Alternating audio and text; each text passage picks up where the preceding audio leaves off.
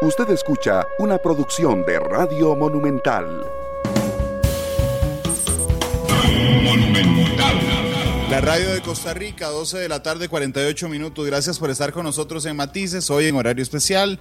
Como lo saben, tenemos hoy jornada de fútbol internacional. Hoy jugará el Saprissa ante un equipo haitiano por la semifinal de la Liga CONCACAF. Así es que esto nos adelanta matices desde ya y hasta las 2 de la tarde.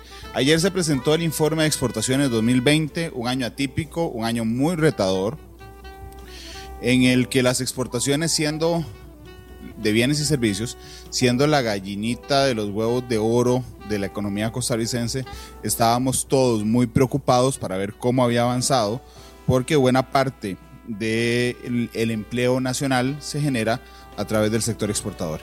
Así es que hoy tengo a dos invitados directamente relacionados con ese sector. Uno es don Andrés Valenciano, el ministro de Comercio Exterior. Ministro, buena tarde, ¿cómo le va? Muy buenas tardes eh, a todos y todas los que nos escuchan. Y Randall, eh, muy buenas tardes y muchísimas gracias por, por el espacio para compartir eh, la noticia sobre sector exportador. Muchas gracias. También está con nosotros el gerente general de la promotora de comercio exterior, don Pedro Beirute. Don Pedro, ¿cómo le va? Bienvenido a Matices, ¿qué tal? Muy buenas tardes, Randall. Gracias. Saludo a usted, al ministro y a todos los radioescuchas. No, muchas gracias por estar con, conmigo. Creo que eh, don Andrés, la gran noticia, y es una gran noticia, un año tan difícil, es que las exportaciones, voy a quedarme en bienes primero, las exportaciones en bienes aumentaron, algo que en algún momento del año realmente muchos consideramos impensable, don Andrés. Así es, don Randall. Eh, tal vez para dar un poco de contexto, hoy precisamente salió un estudio de la CEPAL en donde están haciendo las proyecciones para la región latinoamericana en cuanto a exportaciones. Y para la región se prevé una caída, una caída del 13%, ¿verdad? A nivel de la región latinoamericana. Entonces, por supuesto que dentro de esa caída, y esto estamos hablando de bienes, no estamos entrando todavía en servicios, eh, incluso eh, Costa Rica pues es un caso excepcional, ¿verdad? Porque los datos que vamos ahora a entrar a, a, ver a detalle demuestran cómo la estrategia que Costa Rica ha desarrollado ya por muchos años de diversificar sus exportaciones y por supuesto de buscar nuevos mercados, ¿verdad? Y la facilitación a través de tratados de libre comercio que Costa Rica ha venido construyendo por las últimas décadas ha permitido generar resiliencia, ¿verdad? Que es una palabra que ahora se utiliza mucho, pero si hay un ejemplo de resiliencia ha sido no solo el modelo de Costa Rica y por supuesto el sector exportador por el trabajo que han hecho este año, que es de quitarse el sombrero, como dicen, para poder ayudar al país en una situación sumamente compleja. Entonces significa que nuestro modelo de desarrollo, ¿verdad? Que está basado justamente en eh, el intercambio internacional a través de las exportaciones e importaciones, pareciera que en el año más difícil, tal vez en los últimos 100 años, le ha puesto un voto de confianza, decir, el sistema que tienen es el mejor desde el punto de vista de desarrollo, don Andrés. Así es, precisamente, y esto es, esas son las discusiones que se están teniendo en todos los foros a nivel global, desde la OS, OSD, la OMC, por supuesto, pero el mismo Fondo Monetario, otros organismos multilaterales están discutiendo, ¿verdad?, cómo esta sacudida que, que le dio la pandemia a las cadenas globales de valor eh, llevan a reafirmar la importancia de la apertura comercial, porque en algún momento de la pandemia hubo muchísima preocupación, Randall, en diferentes países alrededor del mundo de qué iba a pasar, por ejemplo, con la comida en los supermercados, ¿verdad? ¿verdad? Porque sentían que iba a haber una disrupción total al comercio y más bien se demostró la, fortaleza que tienen las cadenas de, valor a nivel global y cómo esa apertura y esa comercialización de bienes y servicios ha permitido que en muchos casos, tal vez el caso Costa Rica, de verdad excepcional en la región, pueda salir adelante porque cuando hablamos de que las exportaciones crecen, eso se traduce directamente en empleo, ¿verdad? Que es realmente los temas más importantes que el país tiene que, que, discutir ahora y vemos cómo este, esta, este modelo de apertura comercial, de diversificar las exportaciones y ahora cuando Pedro entre en detalle y podamos ver realmente cómo esa matriz productiva se ve reflejada en toda su diversidad, es que si bien en, por diferentes factores que son exógenos a Costa Rica, algunos, la, demanda internacional de algunos de estos bienes ha caído, pues Costa Rica al tener una diversidad muy amplia de bienes, pues permite que otros compensen y así el país siga saliendo adelante. Entonces, tal cual usted lo menciona, esto es una, una apuesta de que la, la vía que Costa Rica escogió eh, sigue siendo el camino aquí hacia adelante. Bueno, es que hay muchos cuestionamientos, ¿no? porque vamos a ver, hay muchas discusiones a nivel internacional sobre el modelo de desarrollo de los países, pero también hay muchos cuestionamientos. Esta misma semana se cuestionó fuertemente, por ejemplo, la eh, exención de impuestos que se le hace a las zonas francas y nunca se tomó en consideración el retorno de esa exención, digamos que es dos o tres veces el valor de esto. Bueno, ese modelo de, de, de, de desarrollo donde yo digo, bueno, no ha puesto todo a un solo mercado, es decir, no solo exporto, voy a devolverme a la Costa Rica del siglo XIX, no solo exporto café a Europa, porque si se me cae el café en Europa me quedé sin exportaciones, sino si se me cae el café brinca la yuca, si, si brinca la yuca, eh, si se me cae la yuca brincan los dispositivos médicos, si no es el banano, si no es la piña, si no son los servicios, esa mezcla y además con un montón de socios comerciales, este, que finalmente después del tiempo le dan la razón a quienes proponen un aumento, una agresividad más fuerte, Chirita, gracias por el café, al comercio internacional, don Andrés. Claro, y esto último que usted menciona de tener diferentes socios es clave. Y ahorita lo vamos a ver igual cuando Pedro presente más datos sobre a dónde es que estamos llegando con todos nuestros productos, vemos cómo justamente muchos países y bloques comerciales alrededor del mundo se están replanteando el no depender ya sea de un solo país por sus insumos, así como de no depender de un solo mercado para los servicios y los, bienes que ofrecen, porque se cae la demanda en esos países o un país de manera unilateral decide imponer eh, medidas arancelarias o algún otro tipo de, situación, como lo es, por ejemplo, algún desastre natural por el cambio climático, que es otro tema que se discute ampliamente, de el, comercio en el país desaparecería si solo depende de un socio comercial. Entonces, eso es parte vital también, el tener una plataforma muy amplia en donde ahí es COMEX que ha venido trabajando en ampliar los horizontes posibles para que con la inteligencia comercial que tiene Procomer, las, las OPCs, que son estas oficinas y, estas personas que trabajan haciendo esa inteligencia de mercado en diferentes partes del mundo, han, han permitido que, salgamos adelante y cerremos este año con, con números positivos. Sí, en términos específicos, eh, las exportaciones de bienes aumentaron 1,9% entre 2019 y 2020. Es decir, pese a la pandemia hubo un aumento eh, neto de 1,9%. Este, además, ¿eso qué significa?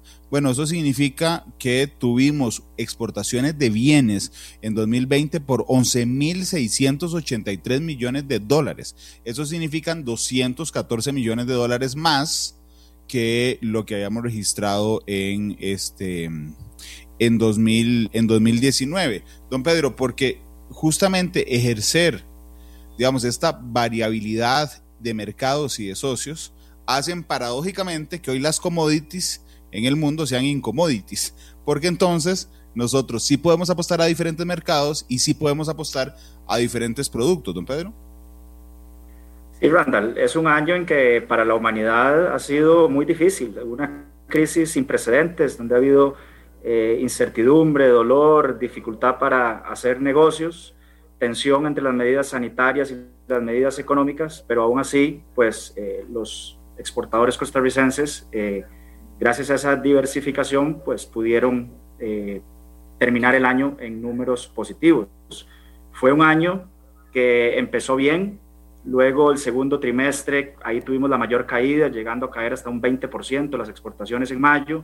Luego el tercer trimestre se recuperó y el cuarto trimestre pues también una recuperación ya sostenida, eh, inclusive diciembre con un crecimiento de un 16%, lo cual es un, un, hito en los últimos eh, años.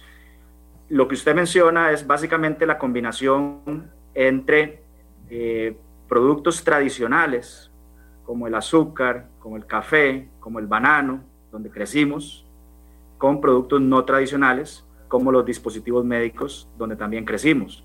Esa es justamente la, la, clave, digamos, de donde, está el, donde se explica estos, estos, estos números, ¿verdad? Que no es exclusivamente un producto o un subsector, sino que tuvimos crecimientos en el sector de dispositivos médicos, por supuesto que es un gran acelerador, pero también tuvimos un crecimiento en el sector agrícola, en el sector alimentos, en el sector eh, químico farmacéutico y eso pues al final lo que está generando es eh, oportunidades a lo largo del país y empleo. Sí. don Pedro, yo no, que por supuesto que no quiero ensombrecer los logros, pero estaba viendo las eh, el crecimiento del último quinquenio respecto a exportaciones de bienes. Eh, en 2016 respecto a 2015, ¿verdad? Tuvimos un aumento del 7%. 7. En 2017 respecto a 2016, otra vez íbamos muy pujantes, 7% de aumento en exportaciones. 2018 bajamos un poquito, pero seguimos pujantes 6%. El 2019 fue un año difícil sin pandemia, porque tuvimos un aumento del 2%. Y en 2020, depende cómo uno quiera ver el vaso, medio lleno o medio vacío, ¿verdad? Tuvimos un aumento exactamente igual que un año eh, anterior sin pandemia, que es un 1,9, prácticamente igual al 2020, o pese a la pandemia, tuvimos un aumento del 2%, depende cómo uno quiera verlo, pero lo cierto es que si nos quitamos el COVID de la cabeza y lo vemos como una tendencia, realmente tenemos dos años, 19 y 20, donde no hay una disminución, dichosamente hay un aumento, pero hay una ralentización del crecimiento de las exportaciones de bienes. Sí, si vemos el crecimiento de exportaciones de bienes en el largo plazo, vemos que, por ejemplo, las exportaciones se han duplicado en los últimos 10 años, es decir, han tenido crecimientos que rondan ese 6-7% que eh, usted menciona. El año anterior, o tras anteriores, 2019, el crecimiento fue de un 2%, eh, específicamente porque ahí tuvimos ese año el fenómeno del niño, ah, que tuvo afectación en la productividad agrícola, entonces las exportaciones agrícolas pues eh, no crecieron en el 2019. Y además tuvimos la situación en fronteras con Nicaragua, contribuyendo a, a, al no crecimiento de nuestras exportaciones, no solo en Nicaragua, sino el resto de Centroamérica. Esa situación, pues en 2020, eh, no se dio a nivel climatológico ni a nivel de tantos días, semanas sin exportación a Centroamérica, pero por supuesto tuvimos una ralentización, una disminución en la demanda internacional de otros productos. Sí, pero, pero eso también, hoy yo no sé por qué ando tan positivo, debe ser que es viernes, pero eso también habla de la resiliencia de las exportaciones costarricenses, porque en 2019 enfrentamos un problema exógeno, ¿verdad? Y que tiene que ver con el cambio climático, el niño, ok. Y también un problema relativamente interno, las fronteras. En 2020 enfrentamos un problema de otra naturaleza, una pandemia mundial. Y aún así no hay un solo año, por dicha realmente, en que las exportaciones costarricenses caigan. Es decir, el sistema es particularmente resiliente a la hora de enfrentar retos enormes, exógenos y, e internos, eh, pero el sistema sigue avanzando, don Pedro.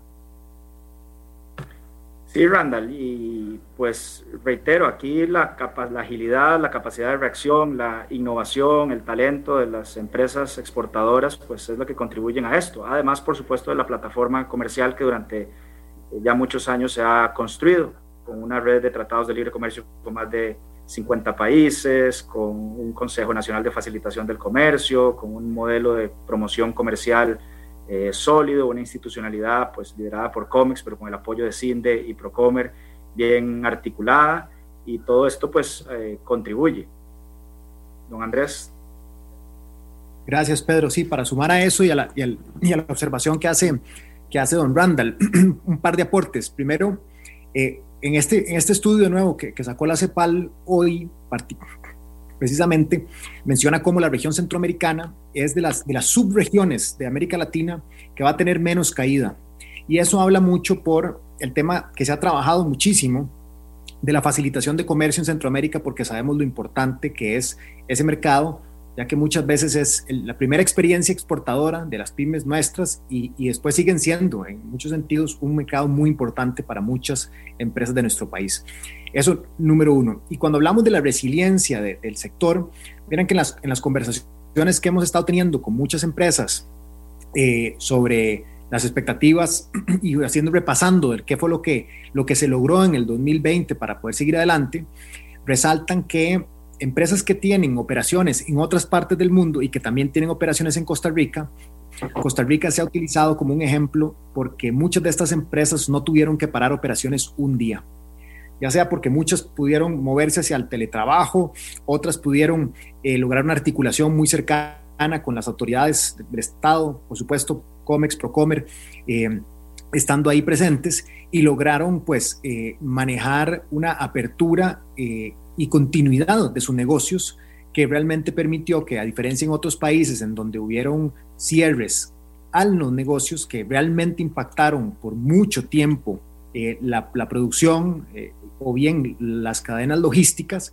en Costa Rica pues se logró mantener eso abierto. Y eso habla mucho de la resiliencia y también de la, de la importancia de las alianzas público-privadas, decir, de esa coordinación que tiene que existir entre la institucionalidad pública para entender las necesidades de las empresas y ver cómo se reacciona a tiempo para que puedan seguir generando eh, exportaciones. De nuevo, porque eso se traduce en mantener empleo, ¿verdad? que es al final clave en esta situación. Sí, Henry Murillo le preguntaba en Facebook hace un momento justamente cuál había sido el crecimiento en años anteriores a este fenómeno. Bueno, ya se los di, eh, pero, pero valga la pena repasarlos, porque a mí me parece muy interesante. Sí, 2016, 2017, 2018 no fue muy bien.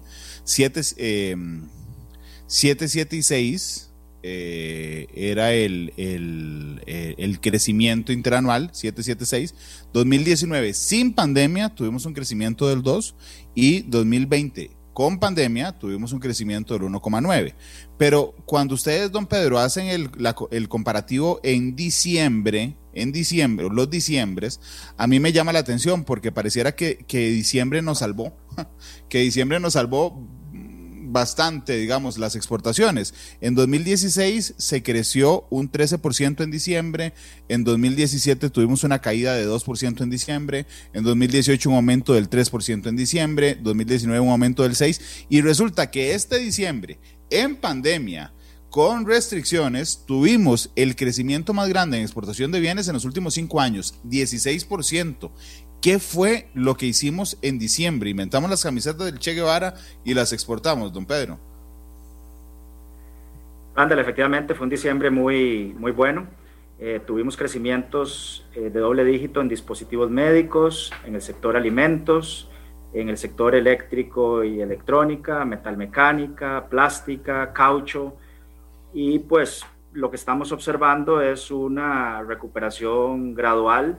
Eh, sí es cierto que es difícil pensar que se va a mantener esos, ese 16% los próximos meses, pero sí fue, fue, una, y ojalá, porque detrás de todo esto, Randall, está la creación de empleo y la generación de prosperidad para, para Costa Rica, ¿verdad? Y, tomando su comentario, su reflexión sobre el modelo de desarrollo, cuando uno piensa en países desarrollados, como Alemania, como Estados Unidos, como Japón, como Singapur, como Suiza, como Irlanda, etcétera, son países que son exportadores, esa es su naturaleza, son buenos exportadores. Y Costa Rica, pues, eh, ha venido convirtiéndose cada vez en un mejor exportador. Las exportadores pesan ya, casi el 35% de nuestro Producto Interior Bruto, eso está por encima del promedio de la OSD, que es 29%.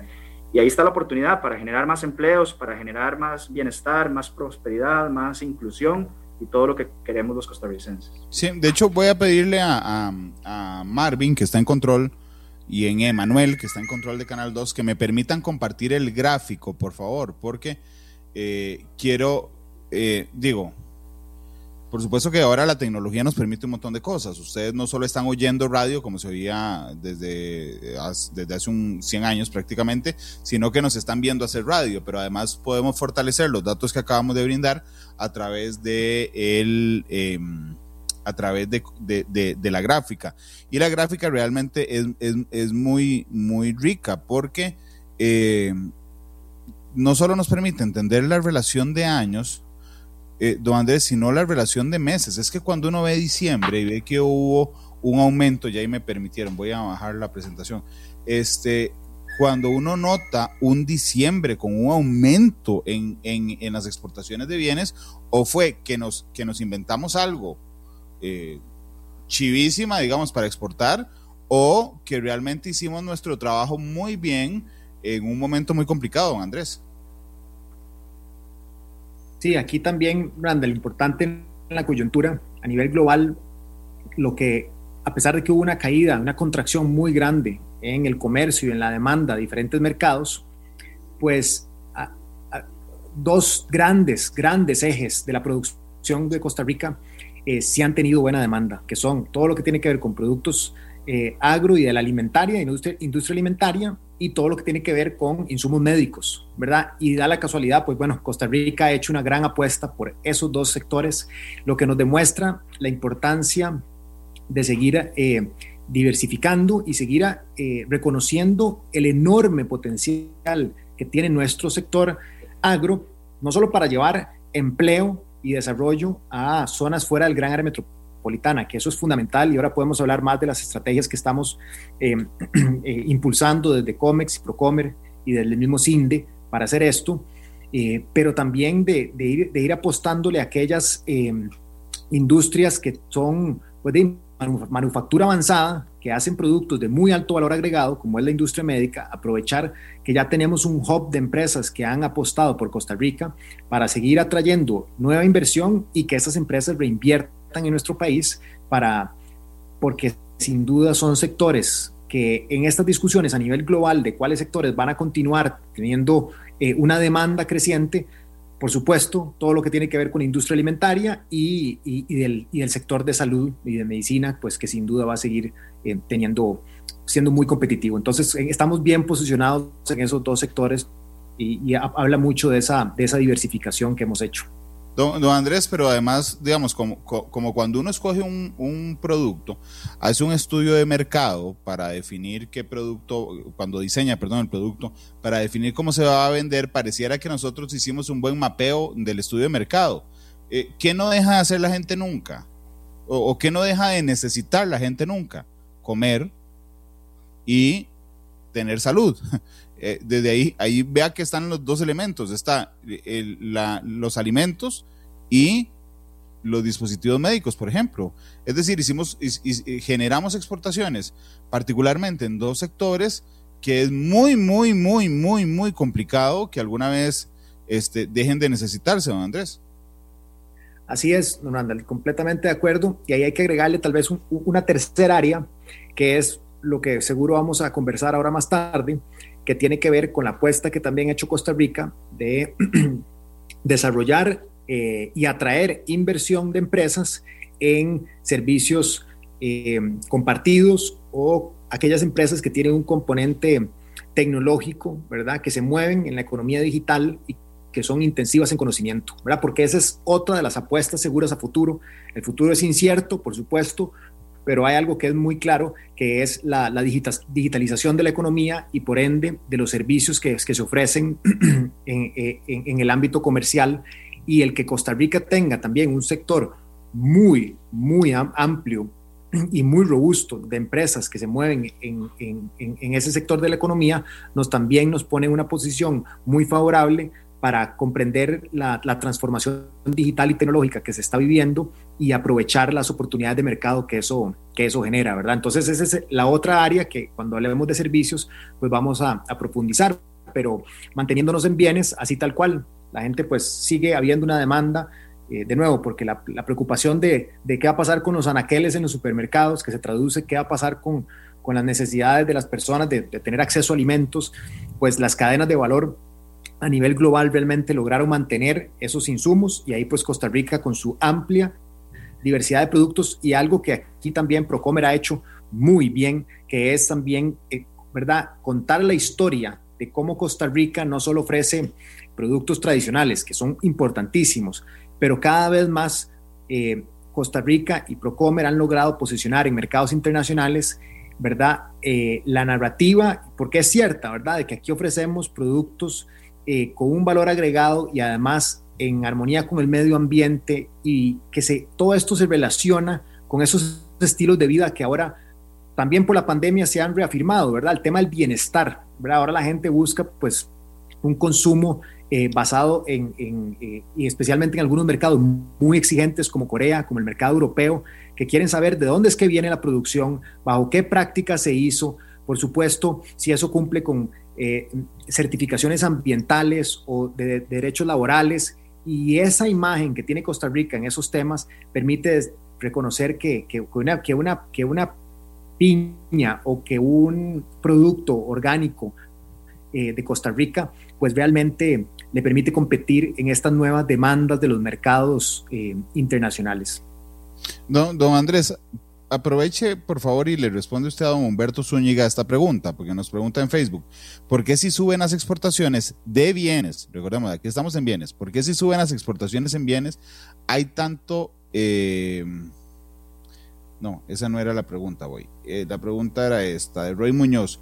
¿Será que el gobierno y los sindicatos siguen pensando en grabar las zonas francas pese al aumento en exportaciones, don Andrés? Don Andrés, dime un segundo. Ajá. Ahora sí, perdón.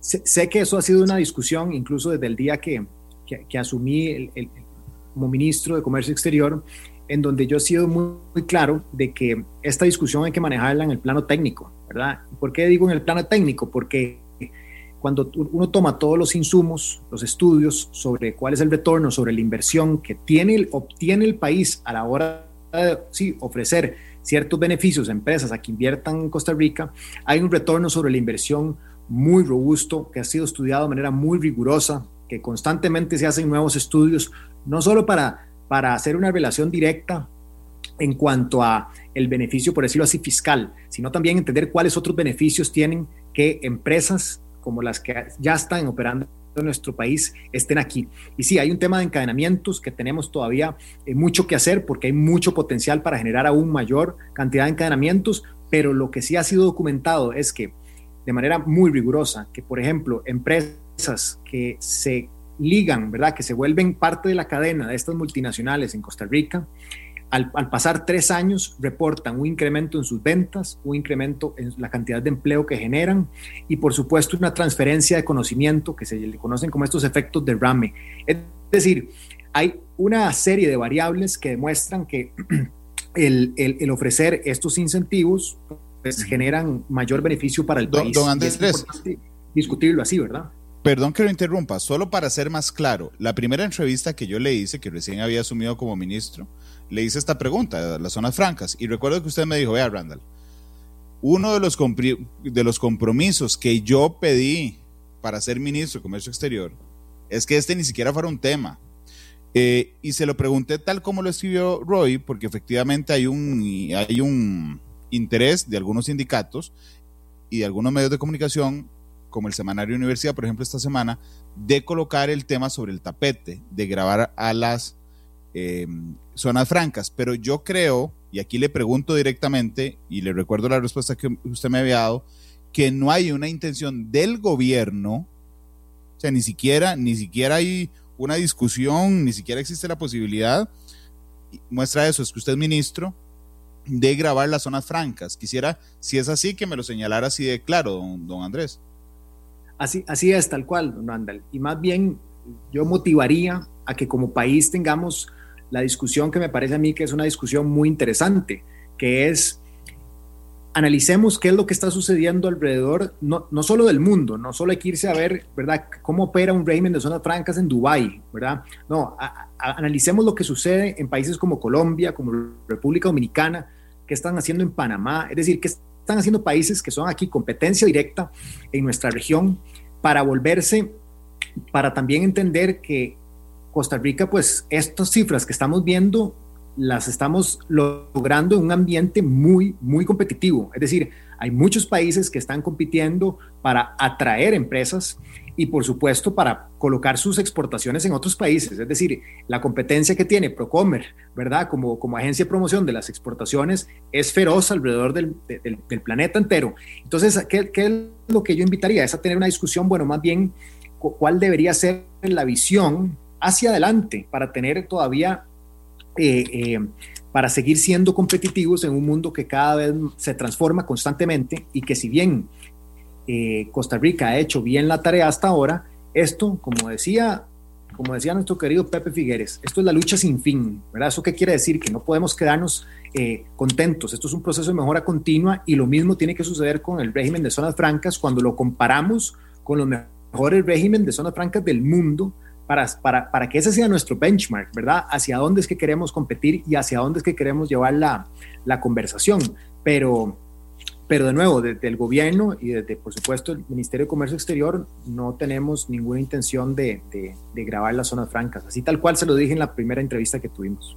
Don, don Pedro, aquí puse en pantalla el comportamiento mensual de las exportaciones en 2020 y podemos observar como un aumento en exportaciones pre-pandemia en enero de un 1%, en febrero nos fue súper bien, con el 15%, marzo arranca pandemia en Costa Rica, 9%, y aquí casi nos descomponemos todos, y particularmente ustedes. Eh, eh, y don Pedro, que en ese momento, ya, por supuesto, estaba en, en, en, Procomer, porque don Andrés estaba en ese momento en Elina. Pero ojo, cae 11% en abril las exportaciones, 20% en mayo, 4% en junio. Digamos, don Pedro, yo creo que yo ahí hubiera apostado con usted, me lo hubiera topado en abril, mayo, junio. Y le digo que las exportaciones suben y usted me apuesta al aguinaldo en que era negativo, don Pedro. Bueno, eh, Randall, siempre mantuvimos el optimismo, a pesar de que efectivamente, justamente en esos meses de, abril y mayo, la misma OMC proyectó una contracción de las, del comercio mundial de hasta un 30%. Nosotros, en primer lugar, sabíamos la, fortaleza y la resiliencia de las empresas eh, exportadoras. Y en segundo lugar, empezamos a hacer de todo para abrir nuevos mercados, para llegar a nuevos, con nuevos productos, para... Pero no me va a decir que no se asustó, don Pedro. No, por supuesto que sí, pero, pero más que asustarnos nos pusimos a trabajar y, y mantener, mantuvimos pues la, la, continuidad del negocio y eso pues hizo que, que, el mundo, que los compradores internacionales confiaran en nosotros. Eso yo creo que Costa Rica sale fortalecido a nivel reputacional de esta pandemia porque le demostramos al mundo que podemos mantener, continuar el negocio, porque pues, se puede confiar en Costa Rica.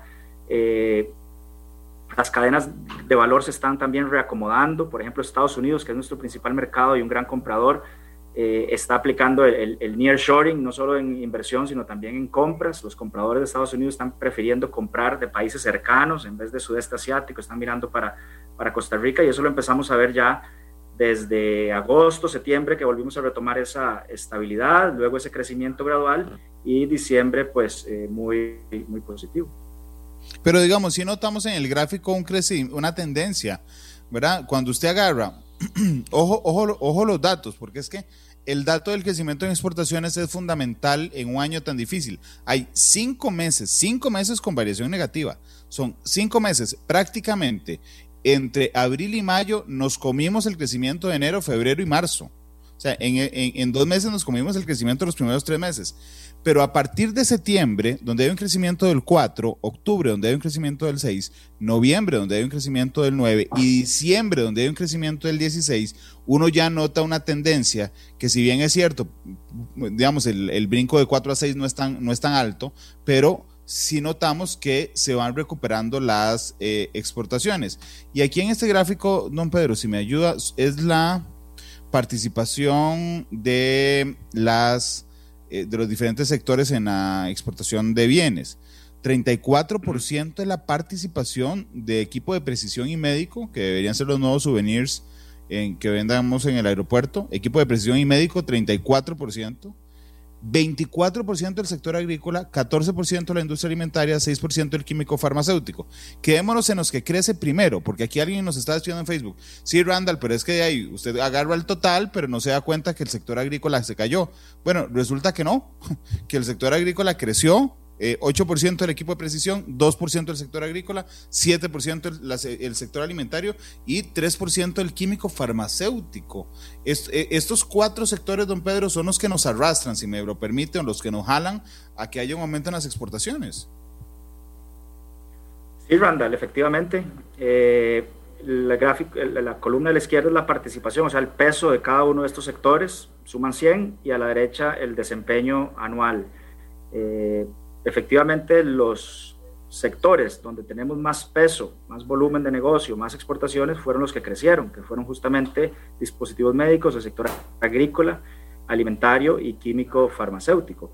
Nosotros eh, solemos ver tendencias más que meses individuales, por eso usted ahora se refería a cuántos meses subió, cuántos meses bajó, diciembre fue un mes buenísimo, mayo fue un mes malísimo, pero efectivamente lo que estamos viendo es una tendencia desde julio a agosto, hacia la recuperación y eso pues eh, nos, nos, anima a seguir trabajando no solo en los sectores que están, se están recuperando, sino también en los que aún no, porque sí es cierto, como dice nuestro radio escucha, que, que no, no, no, todo está creciendo. tenemos subsectores que, que, que para los cuales todavía no, no existe eh, la demanda que teníamos antes de la pandemia o que han pues sufrido otras circunstancias y, estamos trabajando también para, para ellos.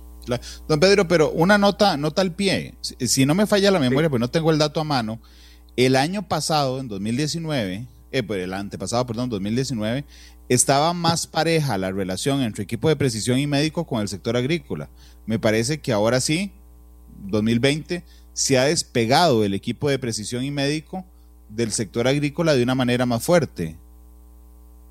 Sí, es correcto, Randall. Efectivamente, el dinamismo que ha tenido el, sector de equipo de precisión y médica es mayor que el, que el agrícola. Y el año anterior fue un ejemplo. El año anterior, eh, dispositivos médicos creció un 8% y agrícola 2. Es una tendencia que traemos ya desde hace varios años y eso hace que la, la brecha entre un subsector y el otro pues sea grande. Aquí lo importante es que todos contribuyen, que todos eh, participan de esa generación de empleo, de esos encadenamientos, de esa productividad y de esas oportunidades para, para, para todos. Entiendo eh, eso, pero también me parece... médicos...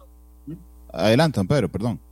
No, que en dispositivos médicos tenemos una diversidad de productos también importantes y más que hablar de dispositivos médicos, yo hablaría de manufactura avanzada. Costa Rica le demuestra al mundo que es capaz de producir manufactura, productos que requieren manufactura avanzada. Entonces aquí estamos exportando desde jeringas, agujas, catéteres, hasta lentes de contacto, implantes mamarios o válvulas para el corazón que salvan vidas. Eso es algo de lo que como país tenemos que sentirnos muy orgullosos, porque detrás de esas empresas hay costarricenses talentosos que han desarrollado conocimientos, habilidades, innovación, disciplina, sofisticación para que las empresas confíen en nosotros y vengan a instalarse acá. Claro, de hecho, don Andrés, el chascarrillo este de que lo que debería venderse en el aeropuerto como souvenir es equipo de precisión y, médico, realmente tiene una doble intención o una intención más allá. Es la de, la de desmitificar la imagen que tenemos de nosotros mismos, porque, porque, porque la imagen que tenemos de nosotros mismos como país nos condiciona muchas veces. Entonces, digamos, a veces creemos que Costa Rica sigue siendo un, un, país absolutamente dependiente de un monocultivo como el café o de un único sector como el sector agrícola, cuando realmente hace muchos años, pero particularmente ahora con mayor pujanza, generamos exportaciones de altísima calidad, ¿verdad? Y de alta complejidad que seguimos con el sector agrícola, ciertamente lo seguimos, pero, pero por ejemplo, decirnos a nosotros mismos, y perdón la frase que voy a usar, hey Mae, lo que, lo que usted más exporta no es café o banano, sino son dispositivos de precisión, entonces cambia la, la, el mito que tenemos sobre nosotros mismos como país, don Andrés. Así es, y eso también demuestra lo que menciona Pedro, que es, es una importante aclaración, ¿verdad? Que esto es, esto es manufactura avanzada, es decir, esto contempla procesos altamente sofisticados, que muchos son intensivos en conocimiento, que requieren de, la innovación, que también le han apostado a estas empresas a la innovación de los costarricenses para mejorar los procesos, que de, además una de las industrias que tienen de los estándares de calidad más altos del mundo, ¿verdad? Porque como estamos hablando literalmente de una válvula que, que le salva la vida a una persona porque va en el corazón, eso tiene que llevar estándares y certificaciones de calidad que son de las más de las más elevadas en el mundo y eso se hace aquí, ¿verdad? Son manos costarricenses que producen este tipo de, productos. Entonces, creo que refleja mucho la otra, el otro mito también que, en algún momento se, discutía y todavía se escucha a veces, ¿verdad? De que, de que el sector, los sectores de servicios en nuestro país significa que, que, son, que son nada más call centers, en algún momento tenían una participación muy grande, pero en este momento, cuando hablamos de servicios compartidos, estamos hablando de servicios eh, financieros, del back office, del, manejo del conocimiento, de las relaciones de los clientes, de un servicio de soporte muy avanzado que se da desde Costa Rica. Entonces, es parte de demostrar que cuando vemos esta, esta diversidad de, de sectores es importante, ¿verdad? Como ponerle la lupa a cada uno de estos y ahí pues hay información más detallada que Pedro puede compartirles sobre qué significa el sector agrícola o, qué entendemos por, por, alimentario, porque ahí uno puede empezar a ver que aquellos productos que eran del sector primario, así tal cual, de repente estamos viendo cosas mucho más sofisticadas, harinas, aceites, productos congelados, pulpas, eh, combinación de algunos de estos productos. Entonces, eso demuestra la sofisticación de nuestra manufactura y nuestros procesos productivos que van en línea con lo que nos va a seguir siendo competitivos, porque eso podemos estar seguros. Si nosotros tenemos que seguir avanzando en agregar valor a nuestra producción y eso significa que tiene que ser cada vez más intensiva en conocimiento y constantemente adaptándose a, los nuevos, a las nuevas demandas de los mercados internacionales. Ministro, permítame un momento. si me permite complementar, Randall, eh, y en defensa del sector agrícola, yo quiero recordarles que aquí estamos viendo valor de exportaciones, pero el sector agrícola no solo contribuye con casi 3 mil millones de dólares en exportaciones, sino que es un gran generador de empleo y es un gran generador de encadenamientos. Es el subsector de todos estos que más compras locales eh, hace, o sea, que más encadenamiento genera y que por supuesto nos ayuda a eh, generar empleo en zonas rurales donde tanto lo necesitamos. Todos son importantes, depende pues la óptica en que, en que se mire, algunos serán más grandes que otros, pero por el sector agrícola sí que es importantísimo. Y el café de Costa Rica, por ejemplo, no representa ni el 1% del café que se consume a nivel mundial, pero es nuestro gran grano de oro con el cual pues abrimos puertas para atraer inversión, para convencer empresas, para romper el hielo en una conversación de negocios y, es igualmente importante. Para hacer, el programa, yo, no quería, yo no quería, no quiero minimizar el sector agrícola jamás, don Pedro, pero digamos, cuando hablo en totales de millones, ¿verdad? Sí. El equipo de precisión y médico gorrea al sector agrícola, ok, pero cuando hablamos de encadenamientos, el sector agrícola gorrea al sector de precisión y médico, ¿verdad? ¿Es así? Por eso todos son importantes.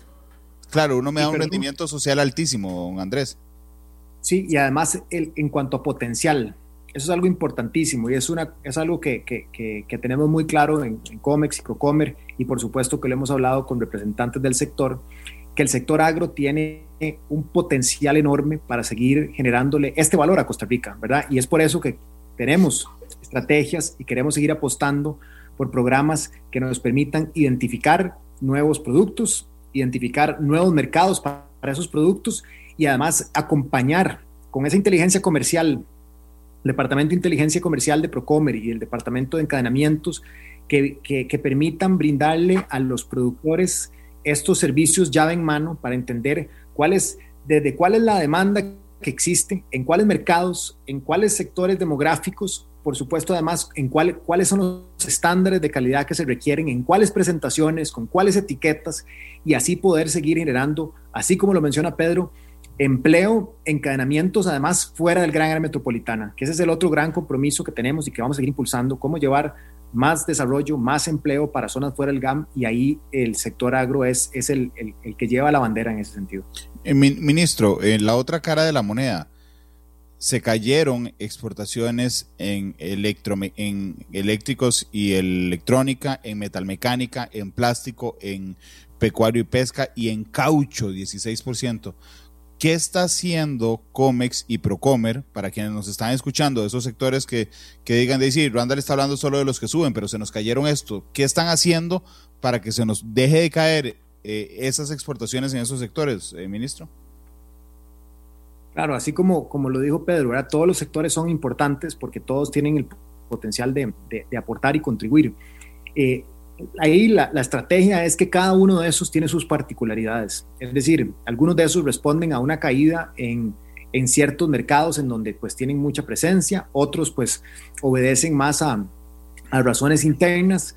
Eh, y, y, todo eso hay que valorarlo porque cada uno de esos los trabajamos con una estrategia específica. Por eso es que eh, desde COMEX trabajamos en habilitar los, ¿verdad? las plataformas de comercio exterior, entiéndase, los, los tratados y los acuerdos comerciales, por ejemplo, para el sector agro, por mencionar uno, y la industria alimentaria, eh, el hecho de que Costa Rica haya logrado eh, tener el acuerdo comercial con el Reino Unido vigente a partir del 1 de enero de este año, ofrece una tranquilidad para personas, para todos los productores que, que muchas de sus exportaciones iban para allá.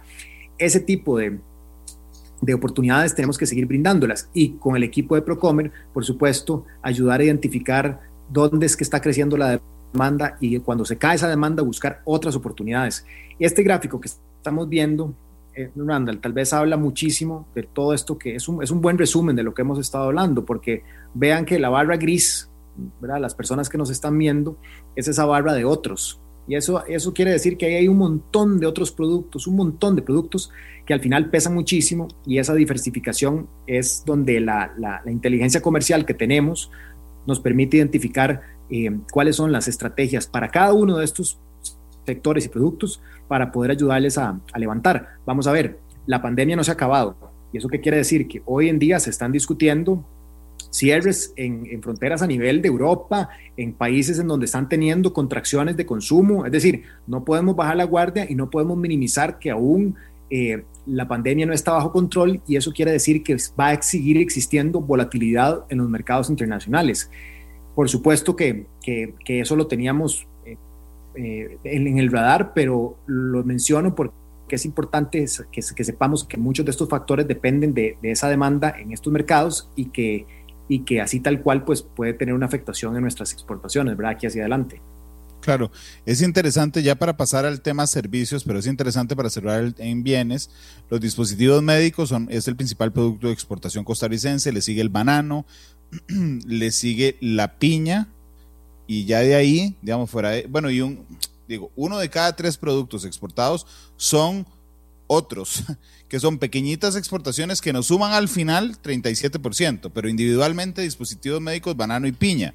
El dispositivo médico es el que más subió en, temas de valor absoluto, digamos, el que más millones de dólares subió en, este año, en, 2020, perdón, el banano de segundo, el café oro tercero, los accesorios para dispositivos médicos, el aceite de palma, eh, los dispositivos para estomas, los jarabes para bebidas gaseadas, 25%, este me parece súper interesante, uno normalmente no lo tiene en el mapa, y los alambres de eh, platino. Ahí está por sector, pero necesito llegar a los servicios, vamos a ver, industria metalmecánica, pesca. Para complementar, don Randall, darles visibilidad que Costa Rica exporta eh, más de 4.000 diferentes productos. Entonces ese 37% efectivamente está compuesto por muchísimos productos y cada uno tiene una estrategia eh, de posicionamiento porque también todos los mercados son diferentes. Aquí usted está mostrando el desempeño a nivel regional. Vemos que tuvimos crecimientos en América del Norte, en Europa, en América del Sur y en Asia. No así en América Central y, Caribe. Entonces, pues es, parte de las dinámicas de comercio donde a veces unos mercados se, complican, entonces buscamos oportunidades en otros y al final pues tener esa, esa diversidad de, de opciones para, para, poder colocar eh, los productos y generar pues más ventas y detrás de esas más ventas pues viene la, la confianza de las empresas para generar más empleo. Claro. don Pedro, aquí sí, don Andrés, adelante. Donde se mezcla la discusión sobre cómo pues los servicios y los bienes interactúan.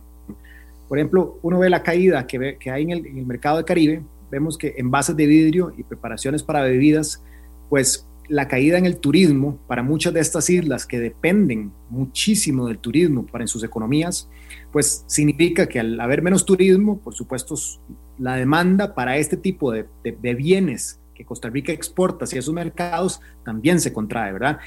Y ahí es donde eh, vemos esta, esta esta situación en donde hay países que dependían únicamente, por ejemplo, ¿verdad? Eh, muchos países, en islas particularmente, que, que realmente dependen de los servicios en su totalidad, pues que es una situación muy complicada para llevar. Pero entonces, esta, esta diversidad de regiones también es importantísimo porque ayuda a balancear que una región se cae como el Caribe por el turismo, pues tenemos otro montón de opciones para nuestros exportadores y diferentes mercados en donde cada uno de estos, pues con las, con las OPCs de, Comer y por supuesto con, con los equipos de cómics que, ven cada una de estas áreas, pues que ayudan a, mantener el flujo comercial dentro de lo que es posible. Sí, es muy interesante, de hecho, este gráfico, porque esto nos permite tener un foco como si usted tuviera un, discúlpeme que lo reduzca a este tamaño, pero como si usted tuviera una pulpería y de un momento su, uno de sus principales clientes, que se llama América Central, este, o el Caribe, le deja de comprar o hay una disminución en la compra. Veamos que América Central y el Caribe tuvieron cada uno por su lado una disminución del 5%, pero América Central es muy buen cliente tico, es decir, tiene una participación del 20% en las exportaciones. Y entonces, ¿qué hicimos? buscamos a otro, a otro vecino para que viniera a comprarnos, que se llama América del Sur, ¿verdad? Que está empezando, pero que tiene un franco crecimiento de un 15%. Y nuestro, nuestro mejor cliente, que es América del Norte, este, lo mantuvimos, lo mantuvimos bien, tuvo un aumento del 5%. En Asia, que es otro cliente que está ahí en el barrio, nos fue muy bien. En Europa fue un, un, año difícil para ese vecino europeo, pero aún así seguimos creciendo. Pero, pero a mí me llamó mucho la atención en este gráfico eh, América del Sur, ¿verdad? Porque es un mercado que en los mitos populares, digamos, no es muy fuerte.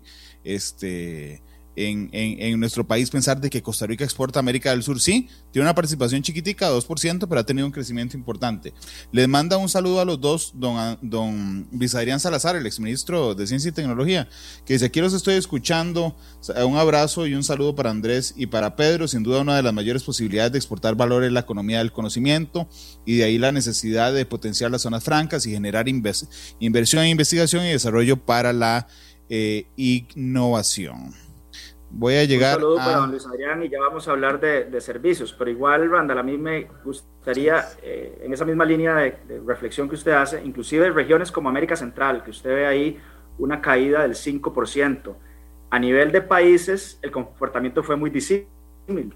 Eh, a Nicaragua, crecí, las exportaciones a Nicaragua crecieron un 8, las exportaciones a El Salvador crecieron un 6, pero las exportaciones a Honduras cayeron un 5 me parece, y a Panamá también. Guatemala se mantuvo estable. Entonces, inclusive con ese mismo cliente que se llama América Central, tenemos ahí una gestión de manejo de, portafolios y de necesidades muy, muy, variadas. En Panamá se cayó mucho la, las exportaciones a Panamá porque se, se ralentizó todo lo que es construcción. Entonces, eh, pinturas, barnices, barras de hierro, etcétera, pues, pues cayeron. Nicaragua creció un 8, pero también tenemos que entender que veníamos de una Nicaragua en 2019 que, que estuvo muy afectada. Entonces, eh, eh, fue un crecimiento en realidad respecto a 2019, pero no respecto a 2018. Entonces, ahí es donde la inteligencia comercial y los equipos técnicos juegan un rol importantísimo porque, porque la gestión, digamos, de promoción comercial no se basa en ocurrencias o, o o nada por el estilo, sino pues verdaderamente un análisis muy técnico de dónde están las oportunidades, dónde están los nichos para, para el país, para las empresas y para los diferentes productos. Usted sabe que yo soy muy poco dado a pasar brocha, pero realmente eh, sería genial que todos los ministerios del país tuvieran un brazo ejecutor. En el caso de Comex tiene dos brazos ejecutores, Ciende y Procomer, pero que tuvieran un brazo ejecutor como Procomer que ejecuta la inteligencia en su sector de una forma tan afinada o sea, realmente es, y se lo digo con todo el respeto, don Pedro, pero ojalá todos los ministerios manejaran la inteligencia de sus sectores con, con, con, con la, con la expertise que lo hace eh, Comex, con Cinde y con, y con Procomer. Eh, vamos Yo creo, a Randall, que uno de los motivos para que se haga así es porque Procomer, al fin y al cabo, es una alianza público-privada. Eh, la gobernanza de Procomer la ejerce un equipo eh, público-privado, donde están, donde están ahí las cámaras empresariales y también pues el, ministro en su calidad de presidente de la Junta Directiva. Entonces es un esfuerzo, es un trabajo en equipo por buscar lo mejor para, para el país. Entonces eso pues hace que, que, que la institucionalidad se fortalezca y se, se, enriquezca con los insumos del sector privado, que al fin y al cabo es para quien trabajamos. Sí, yo, yo, yo creo lo mismo, que es, que es esa, esa sinergia la que lo logra. Imagínese una sinergia privado, público-privado en, en el MAKE por ejemplo, para hablar del sector comercial interno sería eh, fascinante también en, algunas cosas. A eso, a eso me refería. Vamos a los servicios, porque los servicios, y le, cuento a los oyentes, tiene una, una, una temporalidad diferente. En el tema de las exportaciones de bienes, hablamos del año completo, ya tenemos todos los datos de 2020. En el año, en el caso de los servicios, tenemos un corte, porque eso, eso va más lento, tenemos un corte al tercer trimestre de 2020. Don Andrés, ¿cómo nos fue ahora sí en servicios? Gracias, gracias Randall. Así es, esto es, eh, como ya mencionó, es, una forma, eh, es un corte distinto, ¿verdad? Los números, pero eh, principalmente en, en, servicios la caída se debe a la caída en el turismo y los servicios asociados al turismo, ¿verdad? Por ejemplo, como el transporte. Eso sin duda es un golpe muy fuerte porque cuando, de nuevo, si damos un paso para atrás y vemos cuánto representa bienes y cuánto representa servicios del total de nuestras exportaciones, vemos que es casi un 50-50. Es decir, todo lo que hemos analizado hasta ahora es, es la mitad. es casi la mitad, exactamente. Entonces, servicios que, que, también refleja esa buena apuesta que se ha hecho en Costa Rica, un país pequeño, que lo que tenemos son personas, pues eso significa que de, los servicios van a pesar muchísimo en nuestra economía, porque ahí donde está la, eh, mucho de la, de la intensidad, de, de, la, de, la, intensificación en el conocimiento y lo que mencionaba Luis Adrián ahora con su intervención. Entonces, vemos esa caída, por supuesto, que en el momento que, si dejamos de lado el tema de los viajes, del turismo, vemos que en servicios crecimos. De nuevo, en un año sumamente complejo.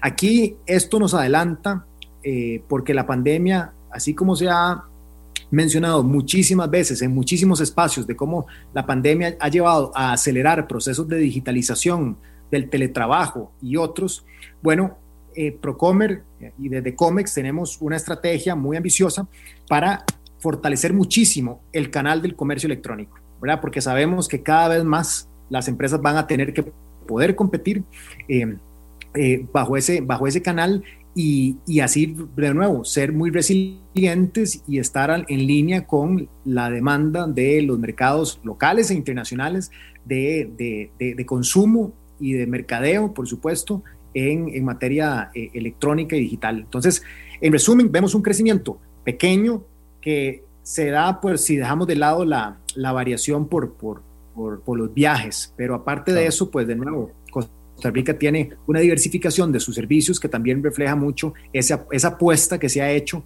por transicionar hacia una economía basada en el conocimiento. Claro, entonces déjeme resumirlo así. en la primera parte del programa teníamos una sonrisa enorme los tres. Realmente veo un, crecimiento de, exportación de bienes muy fuerte. En el tema de servicios, si yo quito el turismo, ¿verdad? Tengo un crecimiento leve, pero tengo un crecimiento. Pero cuando yo agrego el turismo, se me viene a pique. Y ese es el. E, e, esto permite analizar que el gran afectado en exportaciones generales en el país es el sector turístico. En servicios tuvimos una caída del 24% al tercer trimestre. 24% acumulado al tercer trimestre. Es una caída enorme. Este, pero si yo quito otra vez, que era lo que nos explicaban Andrés, si yo quito el turismo, tuvimos un aumento del 0.01, que por lo menos es mantenerse ahí, pero, pero bueno, lo cierto es que en la práctica el turismo está integrado, lo que nos genera una pérdida de 1.734 millones de dólares en, el, en los primeros nueve meses del, eh, del 2020. Y aquí podemos ver la variación anual.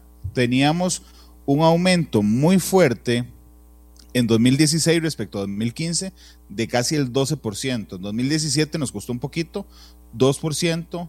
En 2018 5% en 2019 5,5 y lamentablemente nos comimos esos 1, 2, 3, 4, esos 5 años, nos los comimos con nueve meses de, de, pandemia, don Pedro, que, que, que, bueno, entiendo, es un factor absolutamente exógeno, pero, pero, pero bueno, ahí, ahí está el sector más afectado de todos. Pero eso demuestra la hipótesis de que es importantísimo estar diversificados. Si dependiéramos solo de turismo, si dependiéramos solo de dispositivos médicos, si dependiéramos solo del sector agrícola, si dependiéramos solo de servicios empresariales, si este sector se ve afectado, pues el daño a la, a la economía es, eh, pues, es aún mayor. Usted ve aquí cayendo menos 24%, pero ahí tenemos inclusive un, buen, un muy buen primer trimestre que tuvimos en turismo. O sea que la, la proyección de cierre de año va a ser inclusive peor porque eh, van a haber más trimestres malos, digamos. Claro. Ahorita hay un trimestre bueno, que fue el primero, y dos malos, segundo y tercero. Va a venir un, último, eh, no tan malo como segundo y tercero, pero sí, pues, eh, con una gran afectación en un sector que, por supuesto, es importantísimo en, generación de divisas, empleo, encadenamientos y todo lo que sabemos. Bueno, pero finalmente también... Lo interesante también, perdón, para terminar adelante, y complementar, es que inclusive en estos servicios intensivos en conocimiento, estamos viendo una evolución. Así como en manufactura estamos pasando de manufactura simple a manufactura avanzada, en servicios también estamos pasando de servicios simples, call centers, a servicios muchísimo más eh, sofisticados. Eh, ya no son los, solo los centros de llamadas, sino son verdaderamente servicios profesionales, eh, contabilidad, finanzas, tesorería, ciberseguridad, tecnologías de la información, eh, investigación y desarrollo, eh, todo lo que es la industria 4.0, etcétera, es donde nos estamos posicionando cada vez más, más fuerte. Sí, lo que le iba a decir que por lo menos, digo, los datos son fundamentales a la hora de tomar decisiones. Hoy sabemos, por ejemplo, hoy ya, bueno, ayer sabíamos, pero hoy lo sabemos, que la pérdida monetaria específica en el sector turístico respecto al turismo internacional es de 1.735 millones de dólares. Digamos, eso ya nos da, mm, le pone un monto a la pérdida, así como en otros servicios empresariales tuvimos un aumento de 171 millones de dólares en informática, información y telecomunicaciones, 40 millones. Ahí está la pérdida en, turismo, 1.735. La pérdida en transporte, 182 millones de dólares. En mantenimiento y reparación y en los servicios financieros también un, un 7%. Esto nos permite, don, don Andrés, tomar decisiones también. Ayer, ayer fue interesante. Ayer en, en Matices estaba una, una artista que es cantante de un, de un, de un grupo y ella nos hablaba de la tremenda situación que están viviendo y lo que le estaba pidiendo ella al gobierno es una y a las, eh, entidades bancarias era, una diferenciación de trato. Era decir, vea, digo, si yo estoy en un sector que no se ha reactivado, el sistema bancario podría decirme, vea, ya vamos a dejar de masificar los beneficios, pero si usted viene y me comprueba a mí que tiene un año sin, sin poder trabajar porque su servicio está paralizado, entonces yo le extiendo la prórroga a usted. Bueno, estos datos nos permiten también es sectorizar las respuestas que puede dar no solo el COMEX, sino el Estado como tal a, eh, por ejemplo, las personas que se encargaban de turismo. Por eso es tan importante saber y ponerle un monto a esto, don Andrés. Totalmente de acuerdo, eh. Al final del día, esto es información valiosa para la toma de decisiones, ¿verdad? Y así como nosotros, desde el punto de vista de comercio, exterior y las exportaciones le seguimos el pulso de manera muy cercana a estos datos, pues el ICT está haciendo lo mismo, entendiendo tendencias, proyecciones, expectativas de el turismo y qué tipo de turismo, a qué tipo de destinos em, es, que, es que va a haber una, una demanda, pues ahora que estamos eh, atravesando la pandemia y cuando salgamos de esto. Ahí, pues Costa Rica se ha posicionado durante estos meses, como no sé si han podido ver las personas que nos escuchan, o usted, don Andal, varias publicaciones que han salido, ¿verdad?, de cuáles son los lugares para, para hacer teletrabajo, cuáles lugares son ideales para pensionarse, cuáles son, ¿verdad?, lugares que han logrado mantener la pandemia y, Costa Rica ha salido bien posicionado en muchas de estas publicaciones a nivel internacional, lo cual habla mucho también de, del posicionamiento en el imaginario que tiene, que tiene el país. Eh, es, un sector que tiene un gran reto, por supuesto, pero del lado nuestro, sin duda, con toda la, disponibilidad para ayudar no solo a personas que en algún caso han perdido su empleo, pues ahí CINDE lanzó una estrategia el año pasado muy, muy agresiva, muy fuerte, de hablar con las empresas del sector de servicios que tuvieran vacantes disponibles para poder jalar a personas del sector turismo que hubieran perdido su empleo. Ese tipo de, articulación institucional es vital para poder responder a este tipo de crisis que son, al final de cuentas, transversales. Permítanme ir a una pausa comercial. Regresamos, cuando regresemos me va a quedar un minuto nada más. Eh, así es que vayan pensando la canción que quieren para cerrar el programa, eso es uno. Y segundo, al regresar le doy 30 segundos a cada uno para que hablemos sobre eh, la importancia de estos datos con vista al reto más grande que tiene Costa Rica, que es la generación de empleo. Este programa fue una producción de Radio Monumental.